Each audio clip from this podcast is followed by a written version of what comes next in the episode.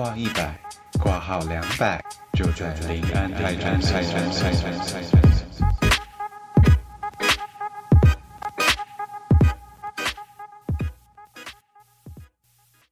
네, 안녕하세요. 밥보곰입니다. 반갑습니다. 开玩笑的，大家好，我是赛赛。今天是我第一次的 solo show，嗯，就是赛赛的特约门诊。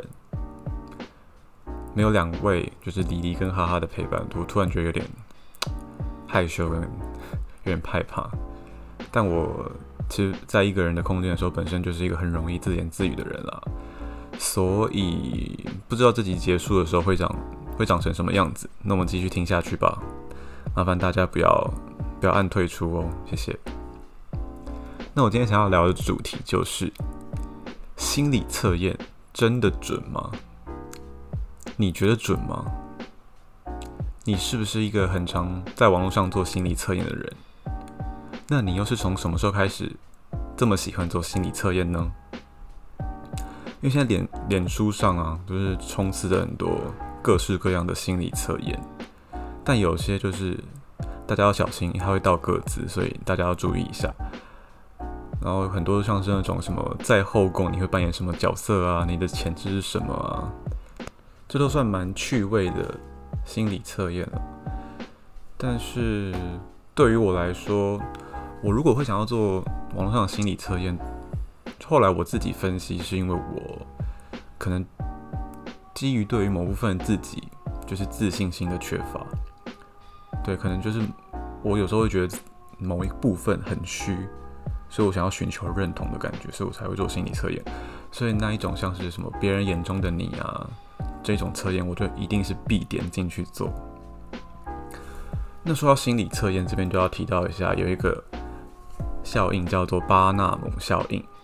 那它是一种心理现象，人们对于他们认为是为自己量身定做的一些人格描述，给予高度准确的评价。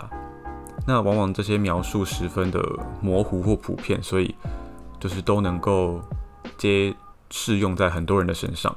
那巴纳姆效应也可以解释说，为什么占星学啊、占卜啊、心理测验这么样受到大众的喜爱的一个解释。还有佛瑞在一九四八年对于学生进行一项人格测验，结果事实上所有的学生得到人格分析都是相同的。那以下呢，它就是学生的人格分析。所以就是你祈求受到他人喜爱，却对自己吹毛求疵。虽然人格有些缺陷，大体而言你都有办法弥补。你拥有。你拥有可观的未开发潜能，然后你尚未就你的长处发挥，所以看似强硬、严格自律的外在掩盖着就是不安的忧虑的内心。很多时候，你都严重的质疑自己是不是对事情做了正确的决定。对，听到这边，大家会不会觉得说，嗯，好像我的情况？所以这个就是。就是他们做完这个实验才发现说，哦，这一这个分析报告的描述其实是适用于任何人的，因为它就是你知道很普遍啊，可是可能大家的个性有一点这边一点这边一点，就是都很符合，所以它就是这个就是巴纳姆效应。好，然后我在网络上找了一个心理测验。是一个韩国网络上流传的一个趣味心理测验了，总共五道题。那如果大家方便的话，可能就是拿起纸跟笔来记录一下吧，不然就是把它记在心里，或者是你回家再再再继再重做一次哦。看你要不要做了，好不好？但我就是想要测试一下它到底准不准，因为我没有做过。好，第一个问题是在森林中走路的你，前面突然出现了一只动物。请问那一只动物是什么？写下。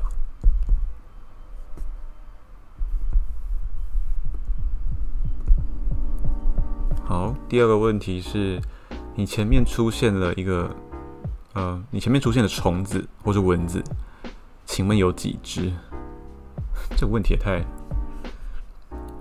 什么几只啊？随便啊。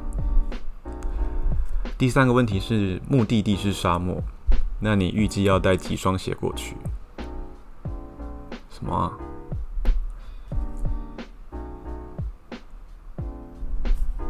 好，第四个问题，你看到一个茶柜，请问茶柜里面有几个杯子？最后一个问题是，进入一间家具摆饰都是全白色的房间，感觉是什么？就是回答你自己的感觉啦，可能形容词就好了。很干净或是很空旷都好。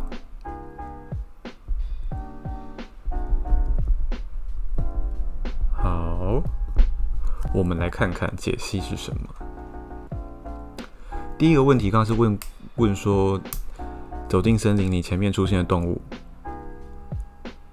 就是他人对你的第一眼印象。干，我第一个，看我第一个写豪猪，哎，所以我别人看到我是觉得我是猪哦，豪猪。OK，太扯了吧。第二个问题是有几只虫子或蚊子，意思就是让我发火或感到生气的人数有几个？我是三个，哎，但我现在还想不到是哪三个。哦，现在有一个了。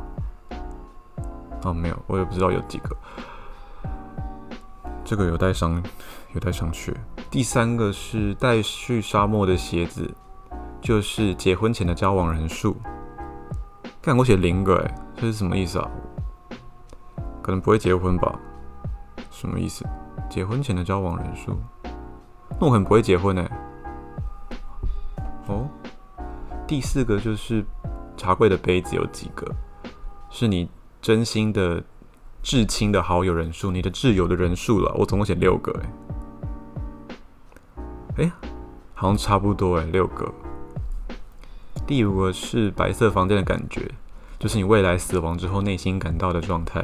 我写说天堂像在发光一样，好像蛮，哎，好像有些有准，有些没准，哎，这有准吗？我就觉得第一个就让我有点不爽，所以别人。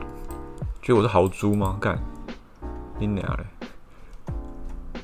好了，这个大家就是当做趣味在看就好了哦，不用太认真了。虽然我是有点失望，大家看我居然是觉得我是豪猪，我是鹏鹏吗？鹏鹏与丁满的鹏鹏。对，这有些性声音，我就觉得说。嗯，他毕竟不是专业的了，所以他就是只是会开启你就是看待问题的一个新的角度。所以当你做测验的时候，它本身就是一个心理活动啊，所以可能某一个部分就会被活化了，你就突然叮就想到一个你以前没想过的问题，就是我觉得蛮蛮蛮活化大脑的了。你可能会逐渐关心自己的内心。就是潜意识被激发了也好，对啊。那我除了做过心理测验之外，我还有去做过塔罗牌，它也是一种嗯，对于潜意识更加了解的一个一个算是活动吗？嗯，对塔罗牌，大家如果有兴趣的话，可以做做看啦。但是对我来说，其实是。我做的那一次蛮准的，嗯，大家可以去试试看，就是说到的都有到我的痛点，或者是有些我没有对那个老师说的话，其实塔罗牌都已经有完整呈现我所在乎的的现象，所以我觉得我们对于周围发生的事跟现象，我们就是急需要找到一个解释。所以我们寻求这些解释的过程之中，就是我们可可能会寻找各种方法啦，心理测验啊、算命啊、占星啊、塔罗牌之类的，就是想要找到一个有点类似你在海啸里面想要抓一个浮木的感觉。对我来说了，就是想要给我一个解释，给我个说法。我不想要什么都不知道。就是，对，但它也可以缓和我们焦虑。那我原本以为，因为我原本以为就是可能自己应该是最了解自己的。但是当我在做一些心理测验的时候，我发现说，原来我那么渴望了解自己，因为我是我还不了解我到底是个什么样的的一个灵魂，或者是我有很多不同面相，我都不知道，我要去发掘。因为别人看到了我，跟我自己所认识的我一定是不一样的。对，但是如果自己当大家还是如果有心灵上的一些想要寻求解答的话，还是要寻求正当的管道哦。嗯，因为心理测验毕竟只是一个小游戏，你如果想要真的得到一些心理的咨询的话，还是要。寻求就是心理咨询的一些正确的帮助哦。对这些什么算命啊、塔罗牌占星，就是如果你觉得准，那你就可以相信它没关系。但是如果你觉得不准的话，那我们就当个参考就好了，就也不用说他可能讲你很不好的，你可能就是太过焦虑或是什么的，其实也不需要。可你可可以把它当参考，小心注意就好了。那我们今天的塞塞特约门诊就到这里喽。啊，对，别忘了，就是我们在各个平台啊，KKBOX、Spotify、Apple Podcast、Google Podcast，哦，最近还有上岸我也上了。那如果大家有用 Apple Podcast 的话，方便的话帮我们留下星级，帮我们留下五颗星。以及帮我们留下评论，这都对我们非常的有用哦。你的鼓励，我们真的非常需要呢。那我们下次再见喽，拜拜。